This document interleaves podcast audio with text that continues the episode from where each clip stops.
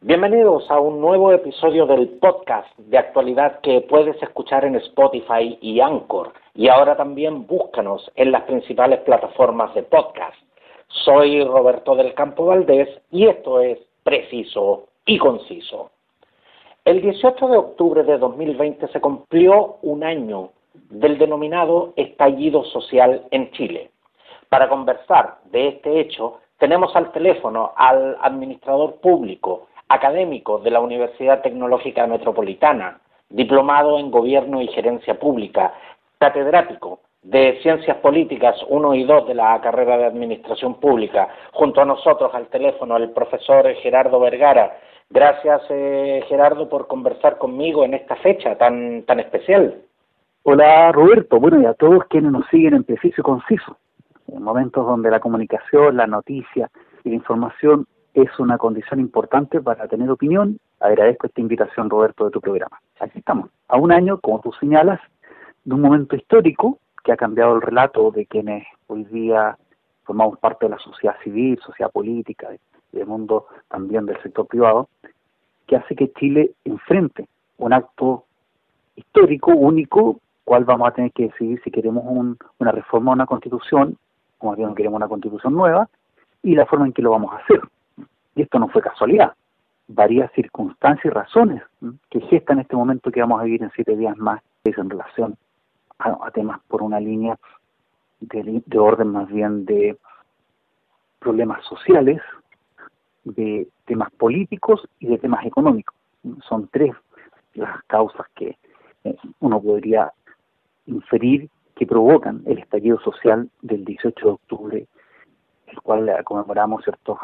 el día de ayer en su primer aniversario y que ha tenido una transformación importante de todos los actores de la sociedad civil chilena, de las instituciones y también del orden, diríamos hoy día, del sistema político. Entonces estamos frente a hechos que de verdad concitan que esto sea analizado no solo del mundo académico, sino también al interior de las familias, al interior de las distintas organizaciones, porque es un momento distinto que no se da y Chile no lo había vivido nunca. El hecho de poder definir también su propia ruta desde un espacio de participación ciudadana, pero cruzado, por cierto, por los fenómenos del estallido social, la crisis económica y la crisis de credibilidad de la institucionalidad pública y del modelo democrático imperante. Entonces estamos frente a un escenario bien complejo. Exactamente, profesor Gerardo, porque eh, sin duda que el tema del estallido social es, es un tema que no solo se ha tomado la agenda noticiosa, sino que además, tal como usted lo dice, se ha tomado la conversación coyuntural, esa, esa conversación en la mesa, esa conversación en los pasillos, esa conversación a la hora de almuerzo, y todo el mundo está hablando y analizando los diferentes aspectos y, y, tal como y tal como usted lo señala que tiene que tiene causas muy profundas tanto en el, en el en el sistema social como en el sistema político. Pero hay mucha gente que califica el, el estallido como un hecho histórico. Se puede eh, Gerardo hacer esa calificación cuando aún tenemos una perspectiva de tiempo tan corta como es por ejemplo un año bueno cualquier situación que afecte la gobernanza o, más bien la estabilidad de un modelo social, político, económico, y que genera una tensión entre los actores, y especialmente de esos actores con el Estado, generan hitos significativos en la historia de cualquier país o Estado-nación. Y en ese contexto, claro que estamos frente a un hecho histórico, sin lugar a dudas. Un hecho transformador de modelo, el estallido social genera primero la visibilización de un problema que existía, que se rumoreaba, eh, que varios centros de investigación eh, habían ya expuesto desde el punto de vista teórico, pero que las cifras macroeconómicas no reflejaban. Chile tenía estabilidad eh, de cierta tranquilidad económica, de proyección de crecimiento. Pero esa alza de los 30 pesos, eh, las manifestaciones de los niños y después adultos, familias, más bien, que, fue un proceso creciente de, mostrar descontento, no solo al alza en las tarifas del metro, sino también a temas de índole social, de derechos sociales, del sistema tradicional, del tema del agua, el tema de los pueblos indígenas, el tema de las asimetrías en la aplicación de justicia, trabajo los carteles que han sido eh, hoy vislumbrados por la justicia con varias causas ya, como contra CMPC, por ejemplo, que han tenido ya fallos judiciales. Todo este descontento de la gente hace entonces que se empiece a reescribir la historia. La historia, especialmente en Chile, desde la independencia, incluso uno puede decir que era escrita por un grupo de la élite. Luego, en las modificaciones que han habido hasta la fecha, siempre han sido grupos de élite. Y esta es la primera vez que la, población de la ciudadanía va a poder concurrir frente a un hecho generado por la propia ciudadanía. Esto es lo interesante. O sea, este hecho, ¿por qué es histórico? Porque en Chile no había sucedido que la propia población genere una transformación de la agenda política, del programa de gobierno del presidente Piñera, de la agenda de los partidos, que instale una problemática y además genere la necesaria solución política. La, la, movilidad social hace que eso cambie y tuvimos una ley corta que permitió el retiro del 10%.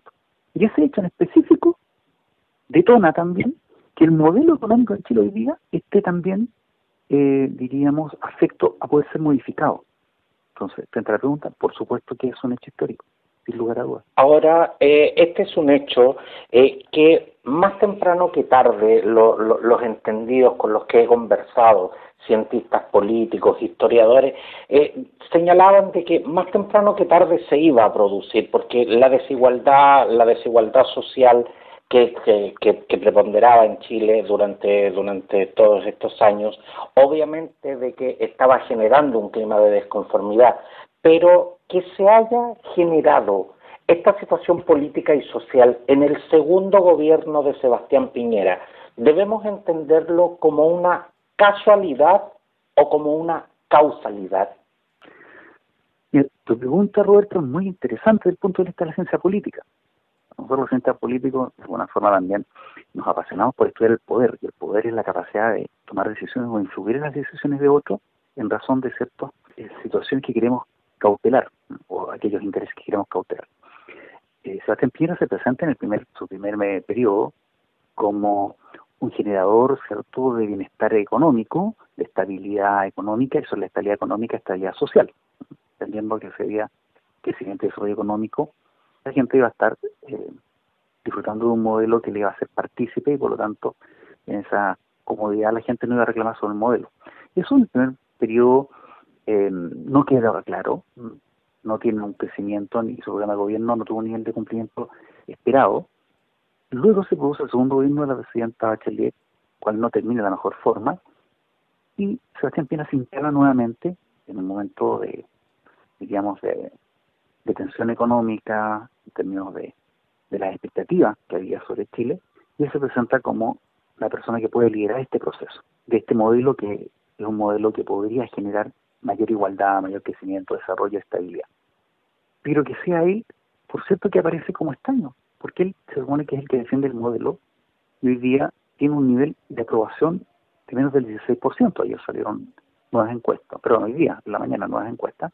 Y lo otro que dentro del sector empresarial el nivel de confianza de su gestión es muy bajo. Por otro lado, las personas también han entendido que existe un derecho, que es el derecho a expresar lo que siente y, generar también al Estado la necesidad de responder. Y aquí está el problema, que Sebastián Piñera ni el gobierno, ni Sebastián Piñera 1 ni Sebastián Piñera 2, con su colectivo político, con sus partidos, con su capacidad parlamentaria, con el apoyo empresarial, no ha sido capaz de responder las necesidades de los ciudadanos, de esa, especialmente la clase media, que siempre quieren como bisagra entre la política subsidiaria del Estado, más bien a través de todo lo que es eh, subsidios eh, o aportes, y la mediana y gran empresa, que también recibe eh, aporte del Estado en términos de el trabajo que hace Corfo o otras instituciones. Entonces la clase media quiere y reclama la clase media. Y esa clase media que cobra a Sebastián Piñera sus compromisos de campaña. Entonces no es casualidad, yo diría aquí que hay una incapacidad de cumplimiento en sus promesas electorales y eso hace que la clase media también masivamente se constituya en un grupo de presión contra el Estado y ese Estado día representado por su jefe de gobierno y jefe de Estado que es el presidente Piñera o la administración Piñera y que no tuvo la capacidad de política de dar soluciones políticas a problemas políticos y buscó en aspectos más técnicos dar soluciones a una coyuntura. Y eso demuestra también quizás la poca experiencia en gobernar bajo situaciones de crisis que tenía el equipo político de la OED y el segundo piso y el equipo político de la moneda en su conjunto para enfrentar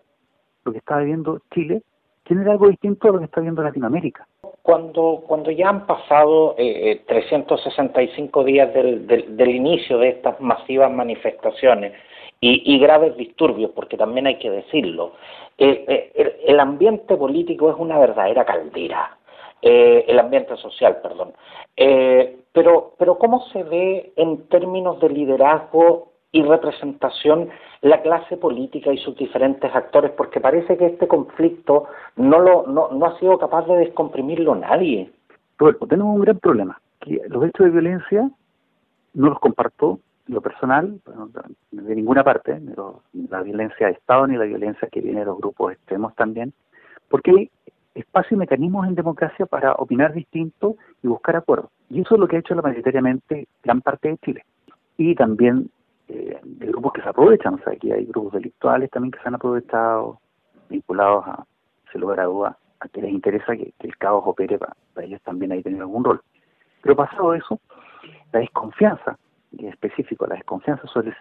el sistema político, los partidos, entonces ahí hay un tema. ¿Cómo recobramos la confianza en las instituciones republicanas para que el Estado sea un garante del bien común al cual está llamado generar condiciones a la ciudadanía. Segundo, no tenemos liderazgos claros, no lo tenemos ni en la oposición, porque hoy día, si tú me, preguntas, claro, hay oposición, yo te diría que hay un conjunto de partidos, de organizaciones, no comparten la línea de gobierno, pero uno no ve la clásica oposición de un sistema de partido, un sistema democrático donde hay bloques fuertes, con liderazgos instalados, con discursos, con agenda. Eso no, no se ve hoy día. Y por otro lado tenemos un, eh, una alianza gobernante quebrada, también prisionada internamente por conflictos, que tampoco le genera un caudal político ni una fuerza política electoral al presidente. Por lo tanto, yo podría decir que lo que yo personalmente veo es un presidente bastante solo, un presidente que navega tratando de surfear el día a día, tratando de llegar al, 2022 para entregar, y pasar como un presidente que generó una, un proceso constituyente, que como es parte de la historia de Chile va a quedar ahí como su gran legado y también, bueno, todo el legado que pueda venir después con las denuncias por la violación de los derechos humanos y todas las situaciones que lamentablemente hemos sido testigos. Entonces, en ese sentido, la falta de liderazgo, tanto en el gobierno, en, los partidos de gobierno y en la oposición, hacen que finalmente quien lleva la agenda mediática, quien lleva la agenda de los temas que se incorporan a la agenda política y a la agenda de los medios, son la sociedad civil, los grupos de interés, actores que no habían estado constantemente generando la dinámica de, de, la, de la acción de las políticas públicas, hoy día pasan a, a generar la contundente manifestación, ya sea a través de las redes sociales, de las marchas o, de, distintas iniciativas que hacen que los políticos y el gobierno asuman esas demandas y las transformen en modificaciones legales, en cambios de, de agenda. Y tenemos entonces un, un Estado que más bien está trabajando sobre una agenda de coyuntura más que una agenda estratégica. Y eso nos hace mal a todos. Eso genera incertidumbre y eso genera que Chile baje su nivel, por ejemplo, de credibilidad internacional, aumente el riesgo país y afecta, eh, diríamos, muchas variables que en el mediano y largo plazo nos podrían perjudicar. Por eso es muy interesante, Roberto, tu pregunta, porque a la falta de liderazgo, incapacidad de lograr acuerdos de largo plazo. Estoy conversando con el administrador público, académico de la Universidad Tecnológica Metropolitana, diplomado en Gobierno y Gerencia Pública y catedrático de Ciencias Políticas 1 y 2, el profesor Gerardo Vergara. Esto, eh, Gerardo, no puedo dejar de preguntárselo. Cuando hemos visto tantos hechos de violencia a los cuales eh, acabamos de hacer mención y a los cuales yo personalmente tampoco me adhiero. Pero cuando, cuando hemos visto tanta violencia y a la fecha tenemos 36 personas fallecidas y cientos de carabineros eh, eh, lesionados, ¿es este un efecto colateral o un elemento funcional para un lado y el otro? Lamentablemente todos los conflictos, cuando no son bien encausados, cuando las instituciones son débiles, cuando eh, no existen espacios de diálogo real que permitan soluciones de corto plazo, los actos de violencia terminan lamentablemente en personas fallecidas, mutiladas o afectan sus derechos esenciales, los derechos humanos. tanto como agentes del Estado como manifestantes. Eh, lo que sí aquí el Instituto de Derechos Humanos, eh, eh, Human Rights, distintas instituciones también de derechos humanos internacionales que han venido a Chile han sido claras, sí, en eso yo soy más categórico. O sea, la mayor parte de las acciones de violencia y afectación de derechos humanos están documentadas y hoy son parte de distintas acciones en sede nacional o en sede internacional de justicia que se han impuesto en contra de agentes del Estado. Que mayoritariamente todas las demandas y los procesos judiciales son de personas afectadas en su derecho por, por agentes del Estado. También lamentablemente hay personas que cumpliendo su rol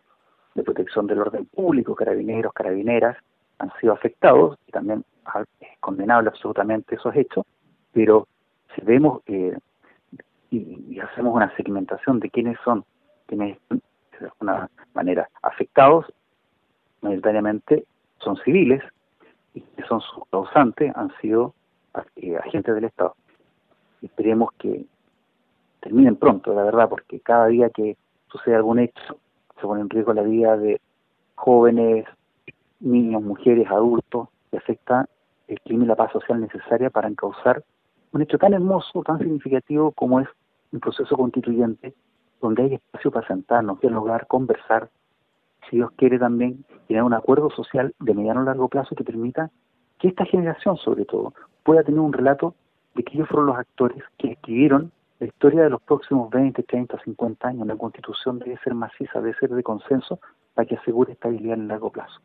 Gerardo, pero, pero te preguntaba justamente por la funcionalidad del, del elemento de la violencia, porque por una parte tenemos un sector que obviamente eh, ha evidenciado y los organismos internacionales también lo, lo, han denunciado, eso, eso es un hecho concreto que no podemos negar que ha existido violación y excesiva violencia eh, con respecto a todo lo que son los temas de derechos humanos contra civiles, civiles desarmados, eh, civiles que se encontraban en algunos casos manifestándose pacíficamente, pero también tenemos el otro, el, el, la otra vereda, tenemos, tenemos el sentir de, de gente que, que, dice que no quiere más violencia, que no quiere ver más edificios públicos incendiados, que no quiere ver más destrucción de la propiedad pública, que no quiere ver robos, que no quiere ver saqueos de, de locales privados, de, de locales de, de personas, eh, de pequeños y grandes emprendedores, eh, y, y, que por lo tanto han sido banderas de lucha para, para ambos lados. Por eso, por eso quisiera eh, eh, profundizar en este, en este elemento, Gerardo. ¿Este elemento es realmente funcional para un lado y otro? Primero, decir que esto ha afectado a muchas familias, pequeños, medianos, personas que tenían en su emprendimiento el esfuerzo y las esperanzas de salir de sus niveles y desarrollar también proyectos muy importantes. O sea, todo el sector de zona cero, yo vivo cerca de ahí. me, duele mucho ver personas que sé que le ha costado mucho levantar sus negocios, su emprendimiento y se hayan afectado. Claro que hay una funcionalidad, hay una funcionalidad. Eh, yo creo que hay personas también que vienen esto una oportunidad de visibilizar eh, algunas, eh, diríamos, prerrogativas propias de su grupo. Entonces grupos, hemos visto grupos anárquicos, grupos también instrumentales, que más allá de propuestas o demandas específicas, eh, no las plantean y más bien plantean hechos de violencia. Por otro lado, la violencia es siempre un instrumento de los grupos eh, o de grupos de interés. Y en eso yo creo que hay que combatirla y erradicarla rápidamente. Y ahí hay un rol fuerte de las fuerzas de orden y seguridad que tienen que tener inteligencia, tienen que generar todas las condiciones para prever aquello. Y también un rol activo de los partidos políticos, de gobierno de oposición, de condenar constantemente aquello, y de la sociedad civil de ganar la batalla contra la violencia, apoderándose de los espacios públicos, el espacio público de la ciudadanía. Y tenemos que defender esos espacios, porque en esos espacios construimos también nuestra actividad social, económica, cultural, y, tenemos que, de, alguna forma, irnos ganando constantemente esos espacios para no dejárselo a estos grupos minoritarios que tratan a través de la violencia, ¿cierto?, desvirtuar una lucha social, una lucha eh, que se está dando que si, no la manejamos bien también podría escalar y eh, lamentablemente hay experiencias en otros países donde una violencia no controlada genera ciertas situaciones que finalmente pueden afectar los procesos sociales y políticos, cosa que yo espero que no se dé. Entonces, es funcional, claro, pero para los grupos minoritarios que no les interesa que esto eh, termine pronto y lleguemos a un acuerdo y Chile pueda seguir avanzando hacia un, proceso de igualdad, de desarrollo y crecimiento y dar una señal en América Latina, tal como la dimos en el 89, de que es posible entre todos llegar a un gran acuerdo que beneficie el desarrollo de nuestro país y de las futuras generaciones de jóvenes, niños, que, que son los que van a disfrutar finalmente lo que logremos canalizar hoy día como sociedad. Y, ese, y es lo que deseamos todos. Por eso es que es tan importante generar estas instancias de conversación y frente a lo que tú también has señalado, Gerardo, de que estamos frente a un hecho histórico, de que estamos a una semana de un proceso constitucional donde en definitiva tenemos que sentarnos a pensar en el país que queremos para, para los próximos años, en el país que queremos para nuestros hijos, incluso para, para nuestros nietos. Así que eh, llamo, llamo a todos quienes, eh, quienes nos están escuchando a estar conectados, a estar informados y sobre todo a estar involucrados con este importante proceso. Así que quiero darte las gracias, eh, Gerardo Vergara, por conversar y aclarar eh, muchas de nuestras dudas acerca de este, de este importante tema. Bueno, agradecerte a ti, Roberto, es un tema apasionante. Creo que el relato de todos los que estamos viendo este proceso eh, va a significar que lo podemos comentar con nuestros nietos, con nuestras familias, en 10, 15, 20 años más. lo importante es que todos sintamos de que hicimos nuestro esfuerzo y el mejor esfuerzo posible para sacar adelante este reto histórico. Es un reto para todos, de decirnos, conversen, opinen. La diferencia es un momento también para buscar soluciones. Y esto yo, yo lo veo con mis alumnos que dicen, profe, es un tema que está en la mesa, que está en, en lo contingente, con las amistades, y en la medida que se acercan, el tema se hace más interesante, más recurrente. Entonces hay que estar con argumentos también, que es importante. El domingo levantarse temprano, prepararse, llevar toda su implementación de mascarilla, ¿cierto? Alcohol gel, eh, coordinarse para ir tranquilamente a votar. Tiene que ser un día de fiesta para Chile. Exactamente. Y en ese sentido también y, llevar su lápiz, llevar, su lápiz, llevar el lápiz, justamente, justamente, lápiz. lápiz Big azul, carnet de identidad y luego volver a casa y esperar en la casa los resultados en familia. Es un momento familiar, de intimidad, eh, y en ese sentido diríamos a todos a votar en conciencia, lo que estime conveniente, y luego seguir el día lunes, porque todos somos chilenos, todos vivimos acá, y quienes viven en Las Condes, en Providencia, en Loanechea, en Tortel, en La Pintana, en La Victoria, en todo, somos chilenos, que nos tocó nacer en distintos lugares del territorio, pero que todos queremos vivir dignamente y tener paz social, un Estado que le responda a la gente y espacio para opinar también para mejorar la política pública, las políticas públicas, la gestión de los servicios y en eso hacer en los territorios, territorios más amigables, donde se pueda vivir y respirar espacios de confianza, no solo en los vecinos y en la institucionalidad, sino también confianza en que al país le va a ir bien. Muchas gracias Roberto y a todos quienes nos escuchan a seguir constantemente siguiendo el programa porque preciso y conciso siempre tiene un tema interesante para ti. Gracias Roberto. Muchas gracias eh, Gerardo.